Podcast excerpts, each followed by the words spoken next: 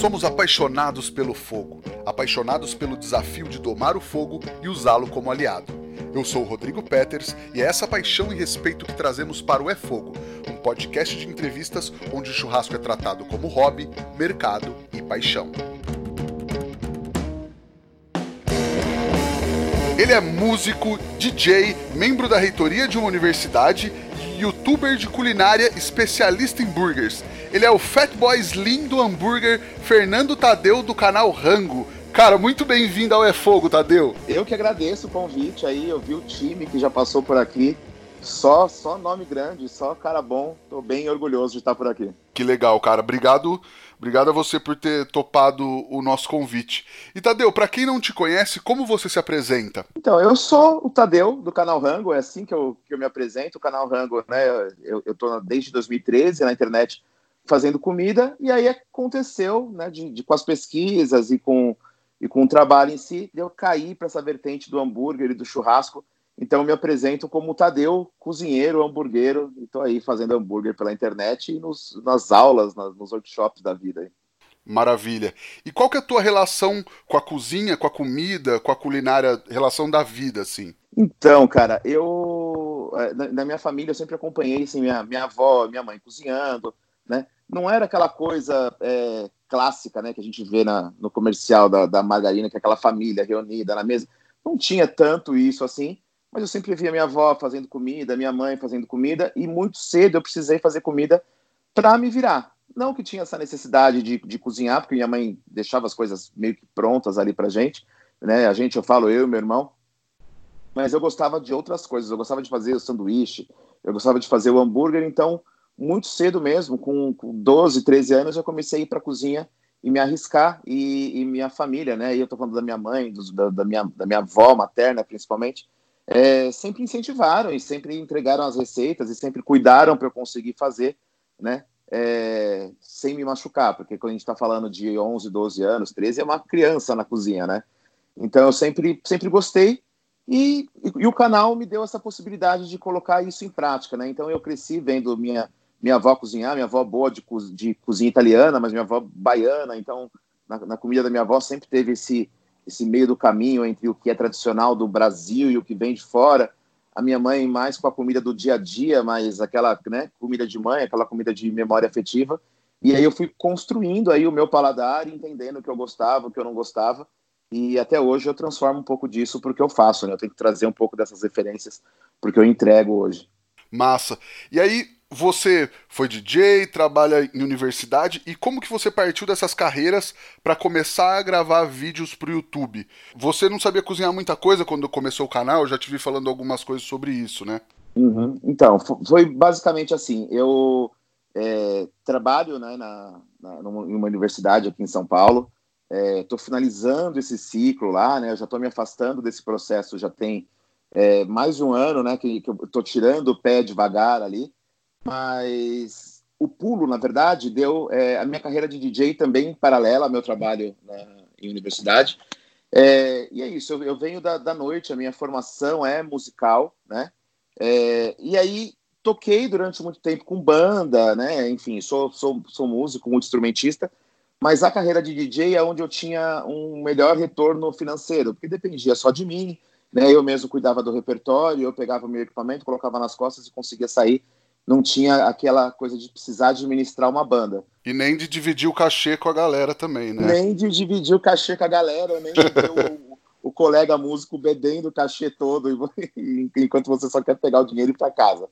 Né? Então, é, quando eu encerrei isso em 2013, 2000, final de 2012, na verdade, é, a casa que eu tocava, que era uma casa aqui na Vila Madalena, em São Paulo, chama Fidalga 33, chamava Fidalga 33, uma casa super clássica da Vila Madalena, né? Quem, quem conhece a Noite de São Paulo já ouviu falar dessa casa. Toquei durante 10 anos e essa casa anunciou o fim das atividades, né? No final de 2012. E, e aí, assim, do final de 2012 até o começo de 2013, ali, eles anunciaram o encerramento das atividades. E foi quando eu resolvi parar junto, né? Eu, eu, eu queria ter mais tempo em casa para curtir família e tal. E eu, eu resolvi que também era a minha hora de, de parar de tocar e aproveitar um pouco mais a minha, minha vida dentro de casa, né? Porque quem é músico, quem é DJ sabe que assim é uma eu, eu, tocava de quarta a domingo, então assim, tocava a madrugada toda, acordava tarde, tinha que gerenciar alguma coisa na universidade, né? Fim de semana eu, eu não conseguia ver a minha família. E aí eu aproveitei esse encerramento, em vez de eu ir para outra casa, tinha algumas outras propostas, eu resolvi parar de tocar. E, e aí é onde eu dou o pulo para o YouTube, porque assim, nesse, nesse ato entre eu parar de tocar e começar o YouTube, eu tive é, ansiedade, tive princípio de depressão, eu tive uma, um, uns problemas aí, e, e aí colocar as receitas na internet era foi incentivado por amigos, na verdade. Falava, poxa, você cozinha aí algumas coisas, faz aí, né? Coloca esse prato que você faz. Eu não tinha um repertório grande de cozinha, mas eu gostava muito de cozinhar. E aí eu comecei a colocar isso na internet em 2013 e acabou acontecendo, acabou virando, acabou tendo audiência, né? E aí eu fui é, estudar, né? Porque eu comecei a ver que eu tinha ali um público fiel que seguia e que acompanhava as receitas foi a hora que eu decidi que aquilo não era mais só um hobby, não era só uma brincadeira, e eu comecei a levar a sério, a estudar para realmente cozinhar de verdade, levar uma informação correta para o pessoal. Mas quando você começou, não tinha esse, esse intuito de substituir o seu trabalho, de ser um novo trabalho. Era, era um, um escape, um hobby ali mesmo. Isso. Era, era, era, era uma ocupação, né? Eu acho que parar de tocar me deixou uma necessidade de ter público né, de conseguir fazer uma arte para alguém, né, que não deixa de ser a minha arte que, que era em forma de música, virou uma forma de comida. Então era isso, era uma necessidade de estar de, de tá fazendo coisas para alguém, de né, de estar tá dividindo ali alguma coisa. Mas eu, eu não imaginei lá em 2013 que ia virar a minha profissão. Né? Hoje a minha profissão é ser youtuber, é ser cozinheiro. Né? O meu trabalho na universidade, que eu estou inclusive né, de saída, me despedindo definitivamente deles lá, é, hoje virou o segundo plano. Tanto é que eu quase, quando eu falo que eu estou há, um tempo já saindo e me afastando, é porque eu quase não apareço mais lá, né? Eu dou uma certa assessoria, mas hoje o que me move, meu trabalho, é a gastronomia, é o YouTube. Legal, você falou esse lance de ser músico. Eu também sou músico, tive banda há muito tempo tal. E esse lance de ter público no palco e na cozinha também é muito parecido, né, cara? Muitas vezes eu sinto uma coisa muito parecida assim. Muito legal você ter falado isso. E aí, como é que veio a sua especialização em hambúrguer? Porque no começo do canal eram receitas gerais, né? E depois você meteu a cara no hambúrguer. É, aconteceu assim, eu, eu comecei o canal para fazer as receitas e e, e, e, até por um pouco de falta de experiência, eu, eu, não, eu não escolhi um nicho específico.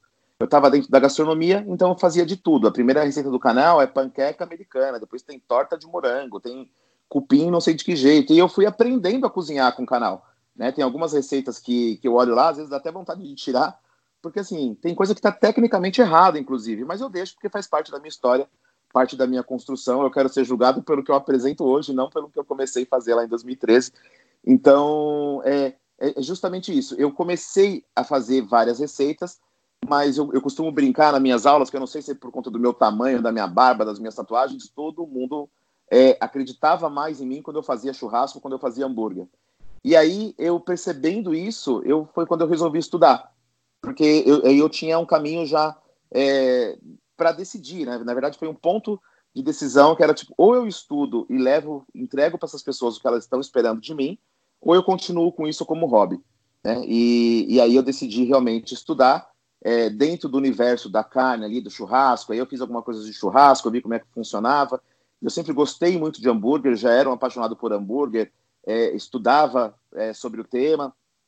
E aí eu resolvi fazer, então não, então eu vou ser um especialista em hambúrguer. Isso foi é, já finalzinho de 2013, 2014 já ali, foi bem no começo do canal essa decisão. Mas, e aí eu tenho uma sorte, né? E é, e é uma sorte, né? Eu costumo falar é, que isso porque, assim, o meu irmão mora em Nova York. E aí eu consigo ir para Nova York com um orçamento super baixo.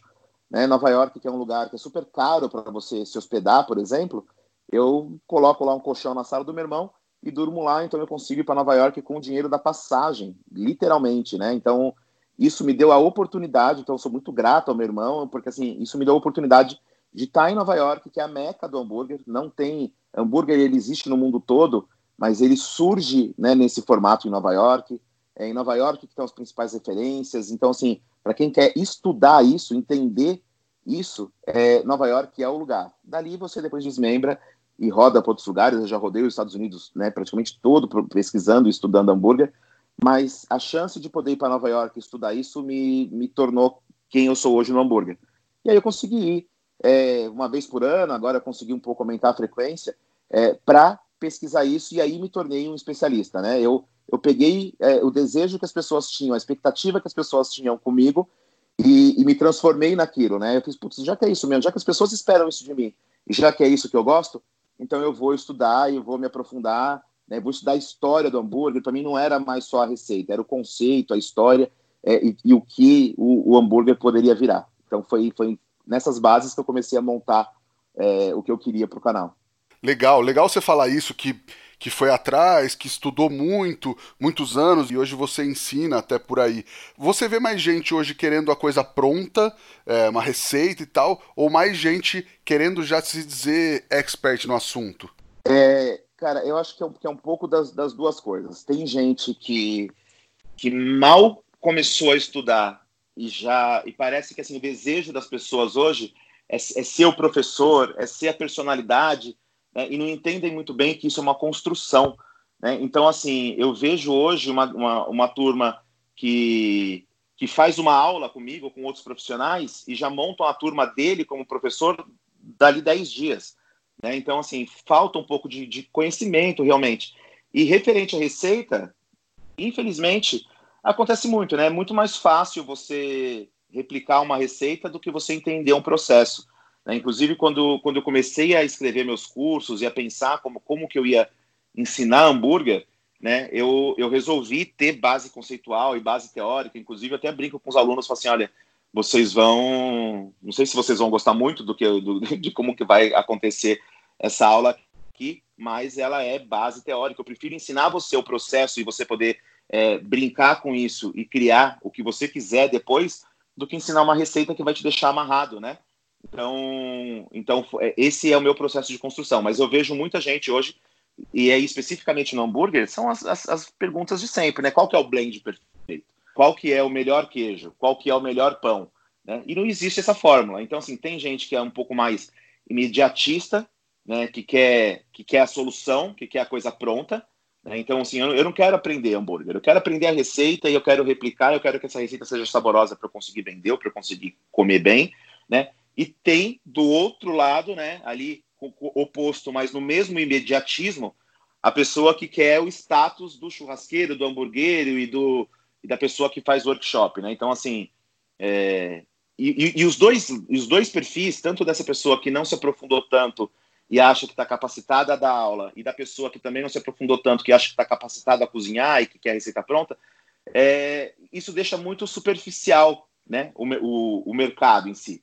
Né? Mas eu acho que, que, que, ainda dentro desse assunto, eu acho que a gente está agora numa fase transitória. As pessoas já entenderam que o blend, não, que não existe o blend perfeito, não, não o mercado todo, mas uma parcela bem significativa já entendeu que a coisa é mais complexa, que exige criação, exige tempo e exige experiência. Né? É, então é isso. Tipo, hambúrguer é fácil, qualquer um consegue fazer. Hambúrguer é divertido, qualquer um consegue reunir ali os amigos e fazer hambúrguer sem nunca ter mexido com carne moída. Mas é, quando a gente fala da parte técnica da coisa, aí exige conceito, exige estrutura, história, né? É, então é um pouco isso. Eu, eu, hoje tento fazer esse meio do caminho entre o entusiasta e o profissional, né? Então eu tenho aluno que quer fazer o hambúrguer para namorada, para o namorado, e eu tenho aluno que, que depende daquilo para sobreviver. Né? Então é isso. Eu, eu tento é, me qualificar para justamente entregar para o mercado o que eu acho que falta. Legal. É, eu acho que eu até, cara, penso sobre isso que acho que muita gente talvez ainda tenha aquela cabeça do hambúrguer dos anos 90 que você na verdade que não tem receita, salado, o x bacon, o x egg, x tudo e tal. E, e é, sem demérito nenhum, que eu sou um grande apaixonado pelo pelos que eu chamo carinhosamente de podrão, mas eu gosto muito mas eu acho que são completamente diferentes. Não é uma coisa de gastronomia que você vai fazer uma construção que você tem bases da gastronomia para aplicar ali, né? Era uma coisa que teoricamente também, entre as, qualquer um fazia, o cara compra o queijo, não, não tem receita, né? E o hambúrguer artesanal, entre aspas, aspas, aspas, gourmet, fecha, fecha, fecha aspas, usa-se muito, muito mais bases de gastronomia para você poder entregar o que o público espera, né? Sim, é exatamente isso, né? É, o hambúrguer hoje, ele está amplamente difundido. O Brasil faz um dos melhores hambúrgueres do mundo.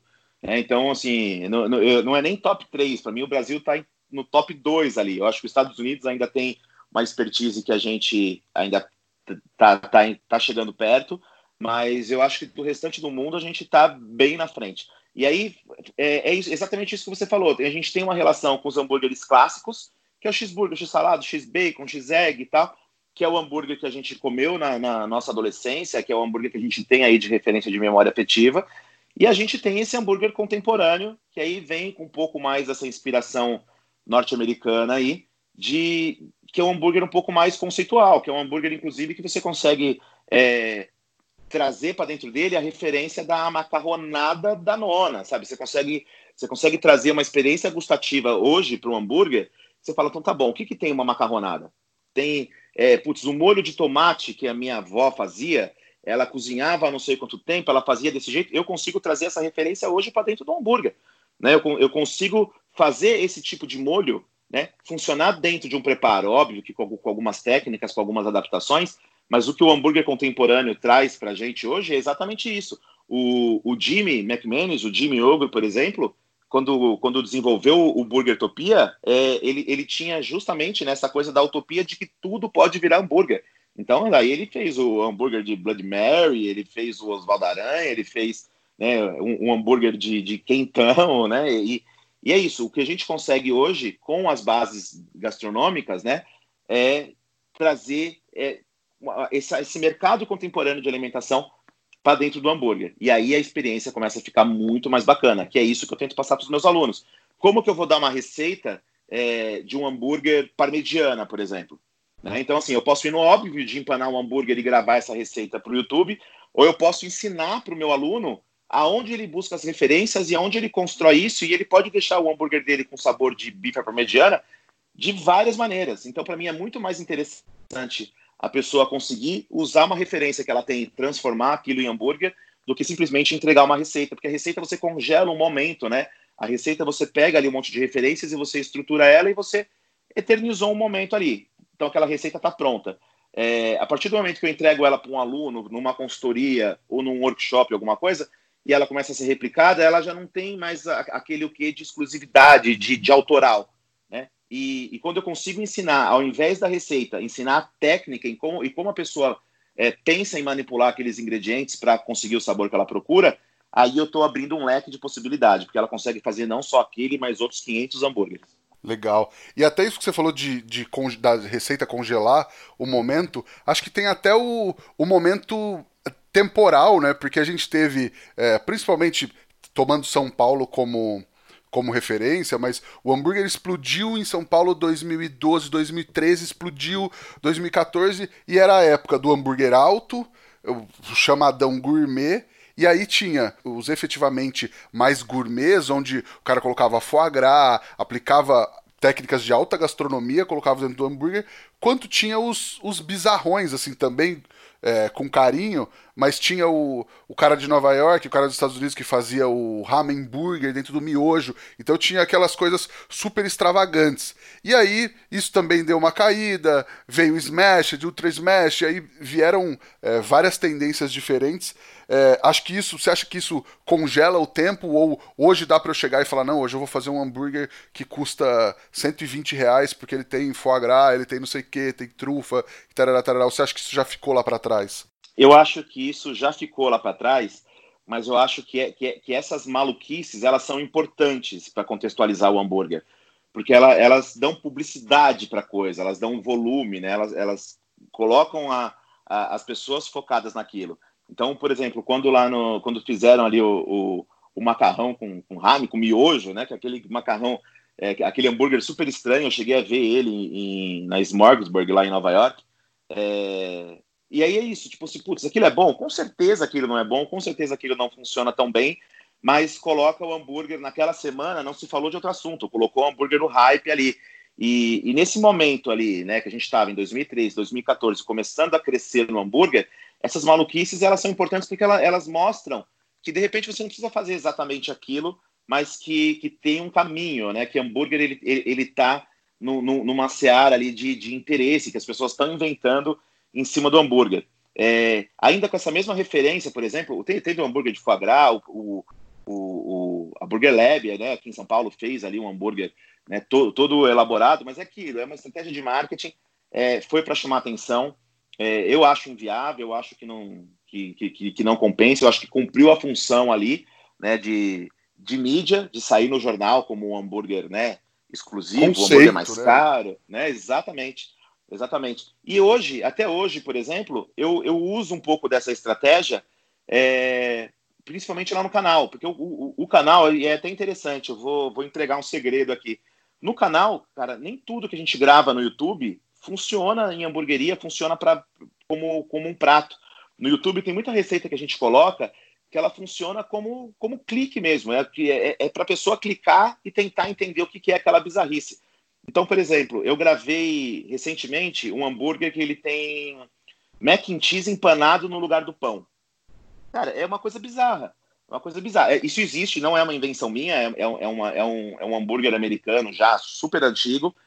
Mas quando a gente grava isso no YouTube, na verdade, eu não estou querendo que as pessoas façam o, o pão de mac and cheese para servir com hambúrguer. O que eu estou querendo ensinar ali é a técnica de como que se empana o mac and cheese. Porque a hora que a pessoa sabe, descobre essa técnica, ela não precisa servir o hambúrguer com pão de mac and cheese. Ela pode servir um disco de mac and cheese dentro do hambúrguer como topping. E mais do que isso, ela pode fazer um monte de bolinha de mac and cheese e servir como entrada.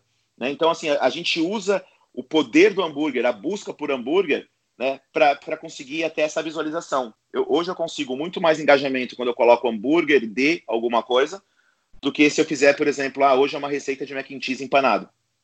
Então a gente usa isso a nosso favor. E por que, que eu estou falando disso? Porque tem coisas que a gente coloca no hambúrguer na internet que não faz nem muito sentido. Então, é, putz, não sei aqui, vou inventar, vou, vou, pensar alguma coisa, mas sei lá, um creme de, de milho, um creme de cogumelos. Às vezes você fala, putz, mas isso aí não faz tanto sentido no hambúrguer, mas na verdade o que a gente está querendo fazer é criar repertório, né? É criar repertório. Então, assim, você pode aprender, é, assistir aquele vídeo, aprender aquela receita e usar os ingredientes dela desmembrados.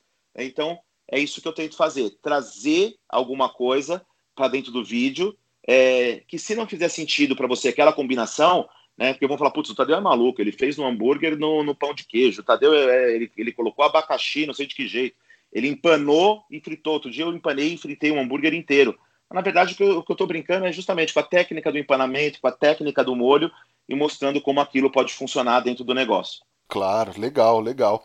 E aí você acha que hoje a grande massa dos lugares faz meio que a mesma coisa? Tipo, quando você viaja por aí, já tem já tem o bingo da hamburgueria? Tipo, é, sei lá, começa com parede com giz ou logo com giz, pão brioche, pão australiano, cebola caramelizada, cheddar, escrito hambúrguer gourmet, tem o, rola o bingo, você vê muitas coisas, às vezes é, iniciativas diferentes por aí. Rola, não, tem tem bastante isso, tem muito, assim, isso, isso é perceptível, qualquer um que der uma, uma volta aí vai, vai perceber, é, porque assim, primeiro que vem, né, dessa coisa é, do, do, artesanal, putz, hamburgueria, né, a, a, a, parede preta de giz, o logo, o pão, exatamente isso que você falou, as pessoas entendem isso como uma fórmula, né, primeiro para tentar criar um ambiente ali que seja um pouco mais descontraído, com uma pegada um pouco mais hipster e tal, e, só que hoje, é, o legal é que isso já está modificando. Né? É, esse fenômeno acontece não só no hambúrguer, mas em, em, em, vários tipos de, de cozinha, que primeiro todo mundo faz igual porque alguém acertou. Né? O cara que fez ali a primeira lousa, é, que escreveu o cardápio dele de giz e que fez ali, tipo, ele acertou, tipo, pô, legal pra caramba, combinou ali.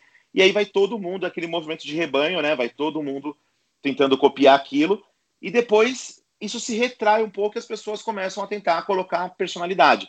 Mas ainda tem, por exemplo, São Paulo, você já percebe que tem muita gente querendo agora fazer coisas diferentes, mas aí quando você vai para os interiores da vida aí, você ainda acha muita coisa parecida, porque é justamente isso. As pessoas buscam a referência, implantam e depois vão tentando é, dar personalidade para aquilo. Então é, a gente volta até naquele mesmo papo que eu falei do blend, que antigamente todo mundo perguntava do blend. Hoje as pessoas já ou já se acharam num blend que funciona para elas, ou já entenderam que o blend não tem tanto segredo assim, não é tão complexo, né? Então começam a fazer o negócio delas com um pouco mais de personalidade. Né? Então eu acho que essa essa fórmula mágica do bingo aí da, das hamburguerias, que é tudo meio parecido, já está dando espaço para outros conceitos, para outras tendências. E isso é legal, mostra que o nosso mercado está amadurecendo. E tem alguma coisa que você vê a galera fazendo diferente que acha legal, ou que você acha que daria para fazer diferente, é, acharia interessante ver por aí? Olha, eu, o, o que, eu, que eu percebi que depois do, do boom do Smash, né, que, que as pessoas tinham muita dúvida, ah, mas como é que eu explico para o cliente o que, que é Smash, como é que eu que eu trabalho com isso, eu percebi que, que esse movimento, né, que a gente saiu do hambúrguer que era chamado aí, entre muitas aspas, realmente de gourmet, né, esse termo é errado por muitos motivos, mas ainda chama, e eu até costumo falar para o pessoal, se você chama a sua hamburgueria de gourmet e isso atrai cliente, não muda o nome, deixa o nome, o importante é você trabalhar. É, mas eu percebi que com esse movimento do Smash, as pessoas começaram a entender que dá para brincar com a complexidade ali dos ingredientes e, e começaram a, a, a, inventar. Quando o Smash entra é, já como um segundo elemento dentro do universo do hambúrguer, muito, muitas casas falam assim, agora, o que, que, eu faço? Eu montei todo o meu negócio baseado aqui no, no hambúrguer artesanal alto, e agora me aparece esse cara, esse Smash, que é um hambúrguer mais baixo, um hambúrguer diferente, um hambúrguer com conceito. E para a gente explicar para o público o que era o Smash, aí foi muito legal, porque a gente teve que explicar conceito. Foi a primeira vez que a gente conseguiu virar para o público e explicar que hambúrguer tinha história e que hambúrguer tinha conceito. Porque quando você fala do Smash, que todo mundo trata como novidade, você falava assim, não, na verdade esse é o primeiro tipo de hambúrguer que foi feito, isso daqui é de 1920, 1930. E aí você consegue explicar um pouco de conceito para as pessoas, e as pessoas conseguindo assimilar esse conceito começam a modificar os negócios delas ali. Então aí você começa já a ver é, hamburguerias pequenas, hamburguerias começando, já pensando no que fazer de diferente, já que tem um produto com possibilidade na, nas mãos ali. Né? Então é isso, eu vejo agora o mercado um pouco mais criativo, né? E vira e mexe aparece alguma coisa que você fala, poxa, isso daí é legal. O Pérez mesmo, né? Em 2018 estourou com, um case super super legal, né? Do, do, do, hambúrguer ali, do Ultra Smash, do hambúrguer fininho, no momento que a gente estava falando que o mercado estava saturado. E é esse tipo de coisa que você fala assim, olha, é isso, é isso que faltava alguém ter esse insight, né? E aí acho que o mercado agora está com, com um pouco mais de fôlego e com um monte de opção aí para trabalhar. Massa. Você falou um pouco do blend. É, a gente já falou com o Lierson, já falou com o Fabrício do Hambúrguer Perfeito. Aliás, se você não ouviu, é, vai depois desse episódio, vai ouvir os papos que a gente gravou com eles. E aí, a gente falou disso que não existe blend perfeito. Você falou agora há pouco também. Mas você consegue distinguir qual corte tem num hambúrguer quando você come? Ou se você comer um, um blend, uma carne grelhada ali, um hambúrguer grelhado, sem nenhum acompanhamento, você consegue distinguir é, que corte tem ali dentro? Cara, é muito difícil distinguir blend. É muito difícil. É, tem, tem que ser assim, uma pessoa com uma percepção, um paladar é, apurado, é, extremamente apurado. O que, o que a gente consegue perceber né, no, no blend é mais ou menos como que ele foi pensado. Né? Porque o blend não é só a mistura de carnes. Né? O blend do seu hambúrguer ele envolve a textura, a moagem, a quantidade de gordura e a quantidade de carne. Então, por exemplo, um blend de costela, você percebe que ele tem uma, uma gordura né, com, com um cheiro um pouco mais característico, um cheiro um pouco mais forte. É um blend que, quando ele começa a esfriar, ele começa a ter um sabor um pouco, um sabor vestigial um pouco mais intenso. Então você consegue entender que ele ou usou costela, ou usou ali já um pouco da fraldinha. É um blend que encolhe mais, é um blend que ele tem né, um pouco mais de, de mioglobina, um pouco mais líquido. Então você consegue entender que ele foi feito ali já com uma carne meio traseiro.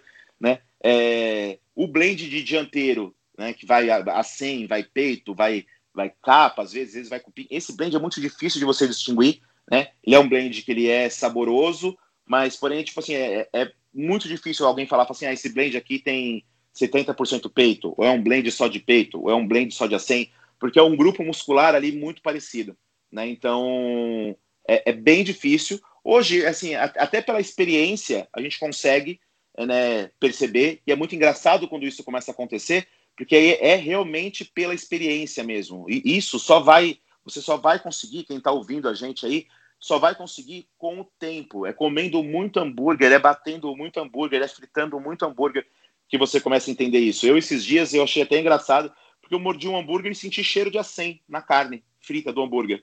E aí eu me senti o máximo. Eu estava sozinha, não tinha nem para quem me exibir, mas eu peguei e fiz, putz, eu tenho certeza que isso é acém. Eu, eu senti o, o, cheiro do acém frito, da gordura renderizada ali do acém. É, e aí eu descobri que é isso. Né? Foi, foi, nessa hora que eu falei, tá vendo? É só o tempo, não tem. É, é, é, é comer muito hambúrguer para entender. Então, assim, hoje em dia a gente até sabe né, um pouco do, do que você está comendo, né? A textura, por exemplo, hoje eu consigo morder um hambúrguer entender o quanto ele tem de gordura, consigo entender quantas vezes ele foi moído, consigo entender se bateram a carne, se não bateram a carne. É, até consigo perceber um pouco do que foi, do que tem ali do blend. É muito difícil você conseguir desmembrar ele todo, mas a experiência te traz isso. Mas é muito difícil e também um pouco desnecessário. A gente não precisa ficar descobrindo o blend. O mordeu, tá bom, tá certo. Acho que é isso, né? A experiência vale muito mais, né? Não precisa, ah, o que, que você usou aqui? Porque até se você for usar a mesma coisa, provavelmente não vai ser o mesmo fornecedor. Talvez você não vai usar a proporção tão igual, não vai moer igual, não vai ficar igual, né, cara? Exatamente, é impossível. É impossível. Por isso que, até quando a gente faz consultoria, uma coisa que a gente deixa muito claro né, para as pessoas é tipo, olha, você precisa seguir esse padrão. A gente fez todo esse trabalho para chegar até aqui nesse blend, só que se você mudar uma vírgula, é outro blend tá bom? Então, cuidado para ele fazer. E, e, assim, é uma vírgula mesmo. Se você é, moer a gordura diferente, já mudou tudo. Se você trocar só a gordura, ah, mas eu mudei só a gordura, já mudou tudo. Se você alterar a proporção, já mudou tudo. Né? Se você não refrigerar ele direito, já mudou tudo. Se você, se você moer a gordura é, a, a, a 4 graus, ela vai ter uma, uma resistência, uma consistência. Se você moer essa gordura já perto do ponto de congelamento ali, zero, menos um, muda de novo, muda a consistência do seu hambúrguer. Então, então é isso, é, é, é saber usar essa experiência a seu favor. Massa. E aí hoje você está com um curso online, né? Onde você ensina todos os segredos. Quem fizer vai virar expert. Qual, qual que é a pegada do teu curso? Então, eu, eu fiquei muito resistente a fazer um curso online, porque até cinco meses atrás eu não acreditava e não gostava. Não era nenhuma coisa de não acreditar só. O pessoal falava, Tadeu, faz seu curso online. Eu falava assim, não tenho nem saco para isso e quem faz isso daí é preguiçoso. Eu gosto de sair para dar aula, eu quero viajar. Que aconteceu é que chegou o Covid, cara. E aí, o que, que você faz? Você coloca o rabo no meio das pernas e vai estudar o mercado, o mercado aí. E, e porque eu, estou brincando, eu estou falando nesse tom um pouco mais cômico, porque assim, eu de verdade sempre preferi viajar. Eu tenho um problema, e, é, e, é, e isso é verdade, isso que eu vou falar agora, eu tenho, eu tenho uma coisa que eu eu sempre tenho muito medo da informação que eu estou passando tá errada. Sempre, sempre. Eu sou o cara que vai lendo o mesmo livro há, há sete anos antes de dar workshop, porque eu sempre. É, é síndrome do impostor, sabe? Eu tenho muito medo de passar uma informação errada. Então, por isso que assim, eu, eu, eu estudei muito e, e o curso presencial eu consigo olhar os alunos. Eu consegui olhar os alunos e a hora que eu vi uma cara de interrogação, eu conseguia chegar e falar assim, cara, você está entendendo? Tá bom para você? Você tipo, entendeu o que eu quis dizer? Né? É, é, até engraçado, eu tenho uma história, eu estava dando uma vez um workshop no Festival Gastronômico de Monte Verde e tinha uma pessoa na frente que ficava balançando a cabeça negativamente, assim, fazendo sinal de não, sabe? E aí eu achei que ele estava me contestando, eu tive que parar o workshop e falar, tá tudo bem com o senhor, né? Você tá com alguma dúvida? E a pessoa fez, não, eu estou adorando o workshop. Ele tinha um tique nervoso e ficava balançando a cabeça, assim. Então eu sou essa pessoa, eu tenho, eu tenho esse, é, é eu tenho esse problema de, de, de essa, de, de querer passar a melhor informação. E, e, aí parece que, ah, mas isso não é um problema. Para mim é um problema porque eu fico me, me contestando, né? Mesmo, mesmo sabendo, e eu, para mim é sempre muito tenso da aula, muito tenso. Então, o curso online, eu fiz, meu, como é que isso vai bater nas pessoas? Como é que isso vai funcionar?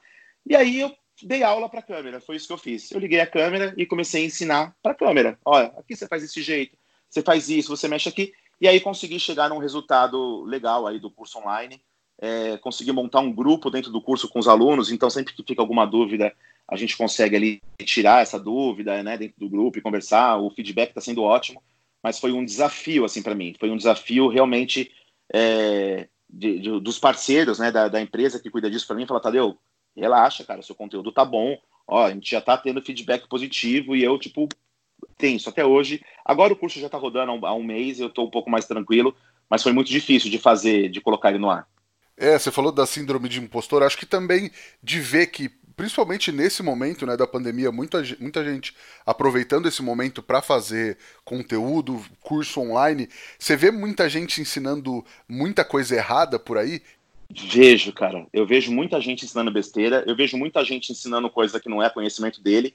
Né? Então, assim, esse mercado de curso online, de e-book, ele é muito covarde, né? Covarde no sentido, é pesada a palavra que eu usei, mas ele é covarde no sentido que a pessoa pode dar um Google ali em alguma informação, formatar aquilo, colocar uma capa com uma foto dando um sorriso e vender, né? Então, e aí que eu digo, é covarde porque aquilo ali não é um conhecimento dele, não é nada, e, né, e aí os professores que produzem conteúdo, e aí eu posso falar de Bruno Salomão, posso falar do, do, do China, né, do, enfim, do, do, do Lies, do próprio Fabrício, as pessoas que realmente estudam isso ficam à mercê, né, você está na mesma vitrine dessa galera, né, então é muito complicado. Então, sim, tem, tem muita gente ensinando informação errada, muita gente é, banalizando esse mercado, né? Tipo, querendo vender o curso online, porque curso online né, virou um, um, um, mercado super interessante aí.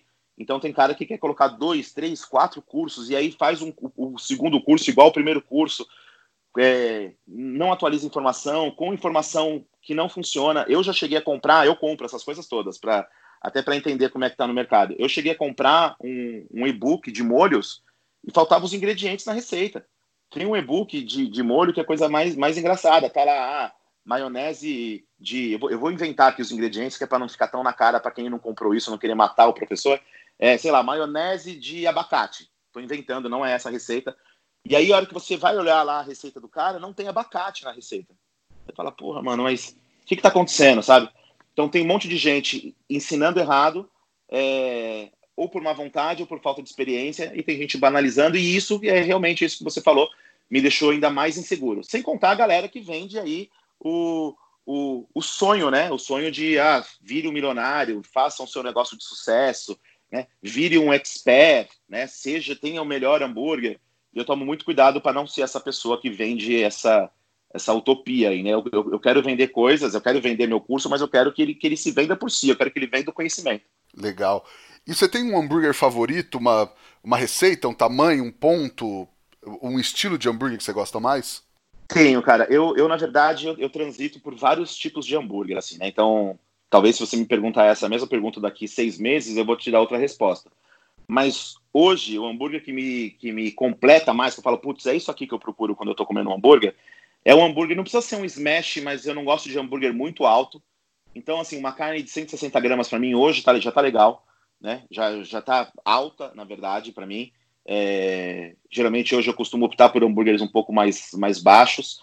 É, num pão, que é o pão branco ou um pão de brioche, um pão que é um pouco mais neutro, é, e montagens menores. Então, assim, um X-Bacon com molho especial hoje, eu, eu te falaria que é o meu hambúrguer preferido, assim, né? Porque o bacon já traz ali um pouquinho, né, de, de sal, uma pegada, né, até meio meio adocicada, né? O bacon tem uma gordura muito característica ali. É, então, assim, um, um cheeseburger com um molhinho cítrico ali, né? Um molho especial mesmo, maionese, ketchup, mostarda. É, hoje é o que eu é o que eu procuro, assim. Massa. E aí, onde que o barbecue entrou nessa sua carreira gastronômica? O barbecue, ele entra mais ou menos junto com o hambúrguer. Quando eu começo a estudar hambúrguer, eu começo a estudar o American Barbecue, mas aí foi uma questão de escolha mesmo, tipo assim, eu queria ser bom em alguma coisa. Eu queria ser a referência mesmo. Quando eu, quando eu tava lá em 2014 começando a estudar, eu não queria ser tipo assim, ah, ele é a pessoa que faz churrasco, faz hambúrguer, faz barbecue, né, e faz um pouco de tudo. Eu queria, tipo assim, se eu tiver que assinar alguma coisa, se, se, se eu for colocar o meu nome na calçada da fama da gastronomia, aonde eu vou colocar? Vou colocar no hambúrguer. Então eu, eu, eu fui um pouco mais, né, para estudar hambúrguer, mas o barbecue ele entra também nessa época. Inclusive, as primeiras viagens eu estudava tanto o American Barbecue quanto o hambúrguer. Eu dividia o tempo, inclusive, né, e as viagens. Então, ah, a gente vai para para Filadélfia, a gente vai para Erie, né? Eu fui para Erie, fui para para Pittsburgh, fui para Ohio, fui para um monte de lugar ali estudar e eu dividia meu tempo entre estudar American Barbecue e estudar hambúrguer e só que aí chegou uma hora que assim, eu fiz, não, o American Barbecue, dentro desse universo, o American Barbecue vai ser a parte que mais, que eu vou tirar onda, vai ser mais meu hobby. Entendeu? Então, é, eu entendo, eu faço, eu já cheguei até a dar algumas aulas de American Barbecue, mas hoje eu firmei realmente no, no hambúrguer. Mas o American Barbecue, ele vem, ele vem junto, assim. Eu tenho até uma história muito engraçada com o American Barbecue, eu vou contar rapidinho. Eu, eu, eu peguei e eu fui, tava ali estudando hambúrguer, né? É, American Barbecue hambúrguer. E aí eu fui até o raio, foi nessa viagem, fui até o raio, Pittsburgh, experimentando algumas coisas, e meu irmão falava assim para mim, o zelador do prédio faz o melhor barbecue. E eu, ah, Rafael, me dá um tempo, né? Tipo, tô rodando tudo, tô alugando carro, gastando, gastando em dólar para estudar, e você tá tirando sarro. E aí fui numa smoke house, fui numa outra, experimentando tal, e, e tentando entender as coisas, e perguntando, e meu irmão, né, arrumando gente para me ensinar e tal. E aí ele falava, o melhor barbecue é do zelador do prédio. E eu xingava meu irmão, falava assim, cara, me dá um tempo. O meu irmão saiu para trabalhar um dia, eu tô sozinho no apartamento dele, toca a campainha, é o zelador do prédio, com um saco de costela de porco e um bowl com um monte de tempero que eu nunca tinha visto junto, assim. Isso a gente está falando lá de 2014 ainda. É... E aí esse cara me faz a costelinha. Meu inglês horrível, eu filmando tudo para tentar entender aquilo depois. E foi o melhor, a melhor pork ribs, a melhor costelinha que eu comi até hoje, com certeza. Passei o dia com esse cara é, e aí ele ensinando e marinando e coisa, e ele, ele, ele defumou numa, num ugly ali, né? Num, um defumador de, de, de tambor ali. E, e, aí realmente aí meu irmão chega no fim da tarde e faz só a pergunta que, que ele já tava, já, já tinha resposta, ele virou para mim e falou assim: é o melhor ou não é? Então é isso, eu rodei os Estados Unidos pra caramba, para melhor, a melhor costelinha que eu tive uma aula, né, com o cara que ele me ensinou todo o passo a passo e tal, com o zelador do prédio no Brooklyn lá em Nova York. Que demais, cara. E acho que tem muito disso também, né? Do, do clima que você tava, às vezes até da surpresa. Porque você já tá com. Você vai nas smokehouse, você já tem uma expectativa. E do zelador você não tem expectativa. E, e até esse clima de troca, às vezes também. É, não sei, mas acho que influi muito nisso também, né? Influi, influi, porque é exatamente o que você falou. Eu fui no Brother Jimmy, por exemplo, e tipo, oh, isso aqui que é costelinha, é barbecue, música country, bluegrass tocando e pão de milho. E é isso. Aí, aí no, no Feta Salva, por exemplo, e tipo, ó, oh, tá vendo? É desse jeito. E, e é isso, né? Você, porque assim, nos Estados Unidos isso é cultural deles. Então, assim, o, o, a pessoa lá me fez a, a costelinha, né? A, a pork ribs, igual a gente faria uma feijoada para alguém, sabe? Então, assim, descontraído, ensinando todas as técnicas, mostrando tudo. E aí ele falava, ó, a melhor é desse açougue. E eu falava assim, esse problema eu vou ter no Brasil, porque eu não vou conseguir comprar a desse açougue aí, né? mas assim os hubs e as minúcias do hub, como é que faz a, a granulação, né? É, olha, não pode empapar, não pode empanar e, e aí foi, foi lá que eu aprendi e é justamente isso, né? É, sem, sem expectativa, com uma experiência local muito bacana. Demais. Tadeu, vamos pro Lenha na Fogueira, que é onde a gente fala de assuntos polêmicos? Bora! Vamos lá. Hamburgueria que nomeia os burgers com nome de banda ou música de rock clássico, com nome de carro antigo ou então com filme ou personagem do Tarantino. Já deu? Já deu, já deu. Quem tem aí tá bom, tem muita coisa que já fez, mas, mas já deu, né? A gente, a gente tem outros universos para explorar. Legal. Mas falando um pouco disso, de, de casas temáticas, você acha que é um pouco over? Às vezes, eu também não, não sei, talvez se existir eu não conheço, mas sei lá, o cara fala: ah, eu vou fazer uma hamburgueria com temática de, sei lá, peças de carro. Aí chama Rebimboca Burger e eu tenho o freio, o hambúrguer, não sei o quê. Só que às vezes não tem nada a ver com. Tipo, é só. O, o, conceito é só o nome, não é um conceito em si. Diferente, eu falei do Tarantino, vamos falar do, do Big Kahuna, que inclusive é muito antigo, mas é um conceito, né? O cara pegou é, uma cena do filme, pegou os personagens, tudo bem, tem um conceito em volta disso. Mas você acha que às vezes a galera dá uma forçada num conceito? Ah, dá. A galera inventa umas coisas que não tem. É, primeiro que assim, tem muito isso. O que o Renato fez no Big Kahuna é muito legal porque é isso. Ele, é, é, ele pegou a atmosfera do filme ali, né? das coisas do Tarantino e, e criou um espaço. Os hambúrgueres, eles são super grandes e tem todo um contexto, isso é legal. É, agora não dá para simplesmente você servir um cheeseburger e chamar ele de, de, de sabe, ah, do Capitão América. Ó, vou fazer aqui a hamburgueria dos Vingadores e o cheeseburger é o Capitão América, o, o x-salada é o Hulk, porque vai alface. Aí você está só perdendo seu tempo, na verdade, né? Então, é, porque você está criando um conceito, mas você não está criando uma experiência. Né? O conceito tem que vir junto com essa coisa da experiência. Então, se você está fazendo a hamburgueria que é o Big Kahuna, putz, você entra lá no Big Kahuna Burger do, do, do, Renato, você tá dentro daquele universo. Agora não adianta nada, você chegar, o, a, a hamburgueria tem ali o nome do, dos Vingadores, e você entra, tem a, a, a, a já né, antiga lousa preta escrita de giz, então assim, já, já começa a não funcionar as coisas, o cardápio é um cardápio que não te, não te remete a nenhuma daquela experiência, às vezes a comida é muito boa, mas o conceito está meio que jogado, né? Então, assim, quer criar uma hamburgueria com conceito, uma hamburgueria temática, pensa na experiência. Só um nome no cardápio, né? Só, só batizar os hambúrgueres com o nome de personagem não vai te trazer nada. Legal. Vamos para mais uma, não sei se tão polêmica. Aonde você comeu o melhor hambúrguer do Brasil? Olha, hoje, para mim, o melhor hambúrguer do Brasil é o hambúrguer da Smart Burger, uma hamburgueria em Osasco. Ele, agora ele tem três unidades, o Thiago daqui a pouco tá, tá, tá espalhando a hamburgueria dele por todo lugar. Mas para mim é o, é o. Tem outros hambúrgueres excelentes, mas assim, o melhor hambúrguer é, dessa, dessa, dessa pegada do hambúrguer mais contemporâneo, do artesanal, é o que a Smart Burger faz hoje para mim. Massa.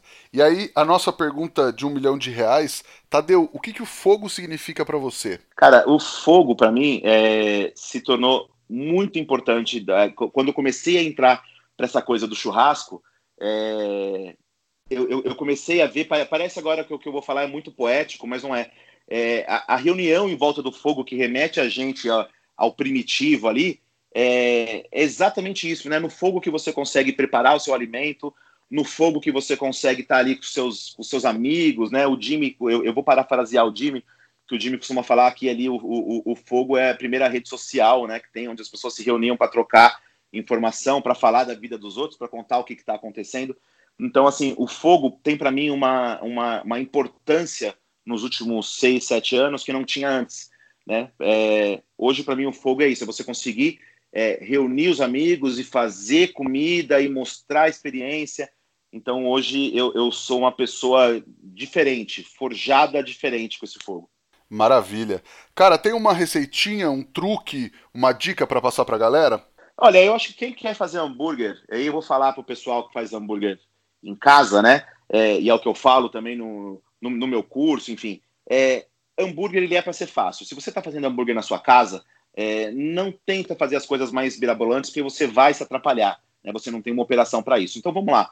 Escolhe um pão que não seja é, saboroso demais. Né? Parece engraçado isso, mas é exatamente isso que eu estou querendo falar. Porque às vezes você pega um pão australiano, ou você pega um pão de pimenta biquinho, não sei de que jeito, você pega um pão né, é, de parmesão, você já colocou um sabor muito forte no seu pão. Então, se quer fazer uma hamburgada e não errar, vai num pãozinho de brioche comum ou num pão de hambúrguer comum, pão sempre quente, serve o pão quente, você vai é, ativar alguns açúcares ali, algumas coisas que vão fazer toda a diferença. Então, servir o pão quente, além de ser uma experiência melhor na mordida, é, você vai é, conseguir trazer mais sabor. Hambúrguer, vai fazer na sua frigideira de casa, não arrisca fazer esses hambúrgueres altos de 180 gramas, de 200 gramas, de não sei quantas gramas. Vai no hambúrguer mais baixo, porque a sua frigideira vai dar conta de fazer ele sem, sem queimar por fora e deixar cru por dentro, tá bom? É, a temperatura, colocou a mão ali na frigideira, contou até 5, aguentou, tipo, 6 já ficou meio insuportável, é a temperatura bacana para você fazer o seu hambúrguer.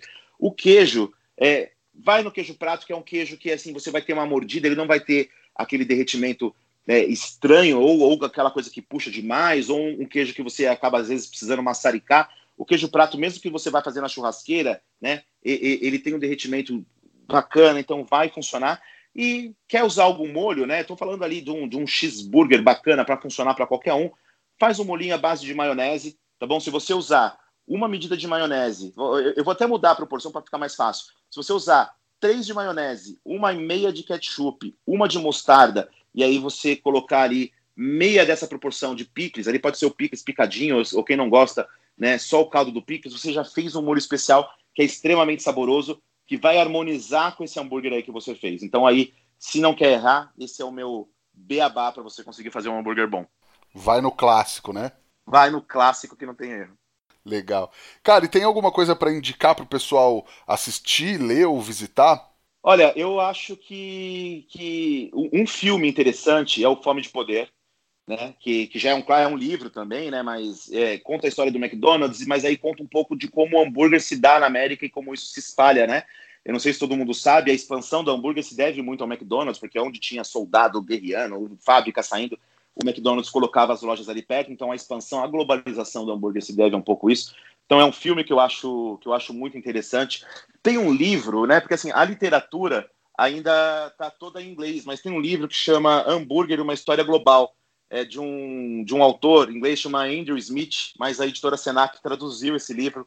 É um livro muito bacana também, né, para quem quer saber a história. Esse livro tem receitas, as receitas são horríveis, não, não repliquem, porque não vai dar certo.